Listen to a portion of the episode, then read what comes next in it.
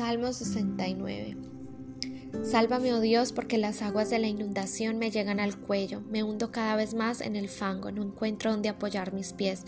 Estoy en aguas profundas y el torrente me cubre, estoy agotado de tanto gritar por ayuda, tengo la garganta reseca, mis ojos están hinchados de tanto llorar a la espera de la ayuda de mi Dios. Los que me odian sin motivo se suman más que los cabellos de mi cabeza. Muchos enemigos tratan de destruirme con mentiras, me exigen que devuelva lo que robé. Oh Dios, tú sabes lo necio que soy, de ti no puedo ocultar mis pecados. No dejes que los que confían en ti sean avergonzados por mi culpa, oh Señor soberano de los ejércitos celestiales. No permitas que sean humillados por mi causa, oh Dios de Israel, pues yo soporto insultos por amor a ti. Tengo la humillación dibujada en todo mi rostro. Hasta mis propios hermanos fingen no conocerme, me tratan como un el celo por tu casa me ha consumido y los insultos de aquellos que te insultan han caído sobre mí.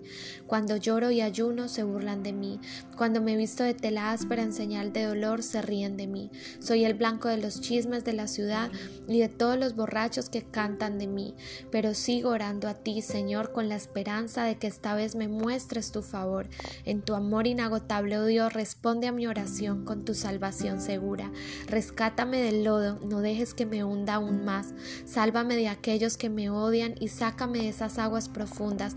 No permitas que el torrente me cubra, ni que las aguas profundas me traguen, ni que el foso de la muerte me devore.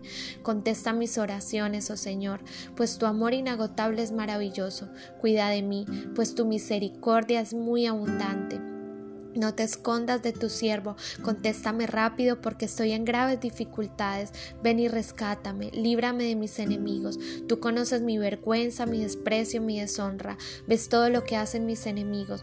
Sus insultos me han destrozado el corazón y estoy desesperado. Si al menos una persona me tuviera compasión, si tan solo alguien volviera y me consolara. En cambio de comida me dan veneno y me ofrecen vino agrio para la sed. Que la abundante mesa servida ante ellos se convierta en una trampa.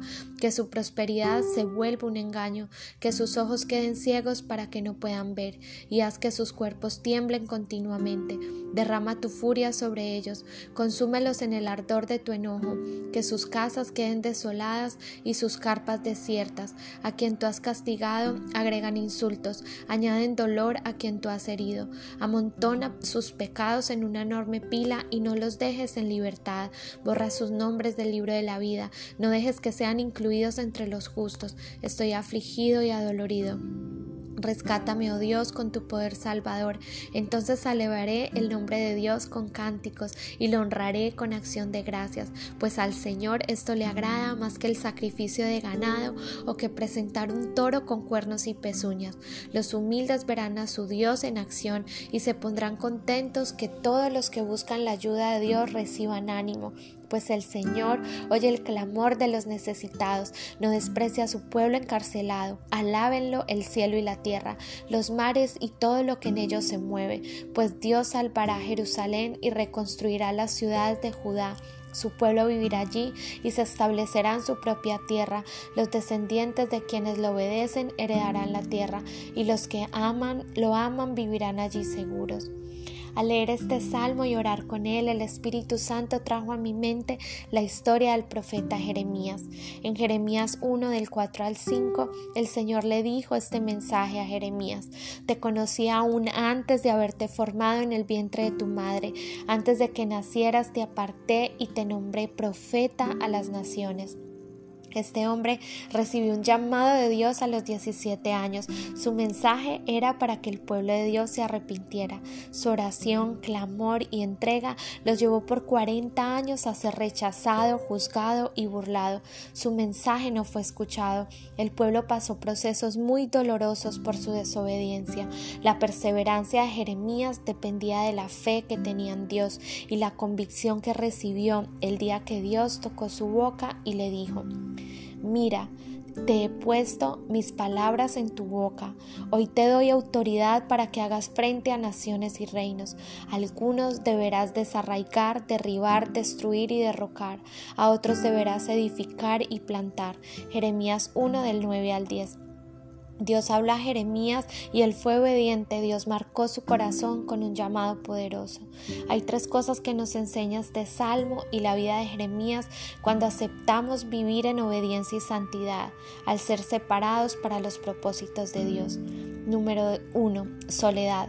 Muchos no estarán de acuerdo y otros no entenderán. El obedecer a Dios trae un filtro en tus relaciones. Este será un buen momento para ver realmente el corazón de quien te rodea, cuál es su verdadera intención y motivación y prepárate, porque Dios siempre pone personas correctas. Él nunca nos deja solos. Vendrán a ti nuevas relaciones que edifiquen tu vida y sean parte del plan de Dios. Número 2. Tiempos de prueba son inevitables, difíciles y dolorosos, pero son los momentos donde Dios nos madura, nos da sabiduría y nos prepara para nuestro propósito. Número 3. Tu refugio, la oración. No hay un mejor lugar para encontrar compañía, consuelo, paz, amor, descanso, respuestas, promesas que la presencia de Dios. Soy una enamorada de Dios y cada día más dependiente de Él. Obedecer a Dios en muchas ocasiones no traerá muchos amigos, por el contrario, prepárate porque muchos se irán, pero ten la certeza que cuando tú decides obedecer a Dios, Él honrará tu vida con su respaldo, gracia y favor. Oremos con el Salmo 69. Padre Celestial, te amamos. Qué hermosa es tu palabra y la multitud de maneras como tú nos hablas y nos das la confianza de continuar obedeciéndote, sabiendo que solo en ti está nuestra esperanza. Aunque pasemos tiempos de soledad, tribulaciones, pruebas, sabemos que tú estás sosteniendo nuestra mano, consolando nuestro corazón, sanando nuestras heridas. Ponemos nuestra mirada en ti, contesta nuestras oraciones, pues tu amor inagotable es maravilloso, cuida de nosotros, pues tu misericordia es muy abundante. Hoy recibimos de ti todo lo bueno que tienes para nosotros. Te amamos y oramos desde una posición de humildad, reconociendo que fallamos. Te pedimos perdón. Limpia nuestros corazones. Declaramos lo que dice este salmo. Los humildes verán a su Dios en acción y se pondrán contentos de que los que buscan la ayuda de Dios recibirán ánimo. En el nombre de Jesús. Amém.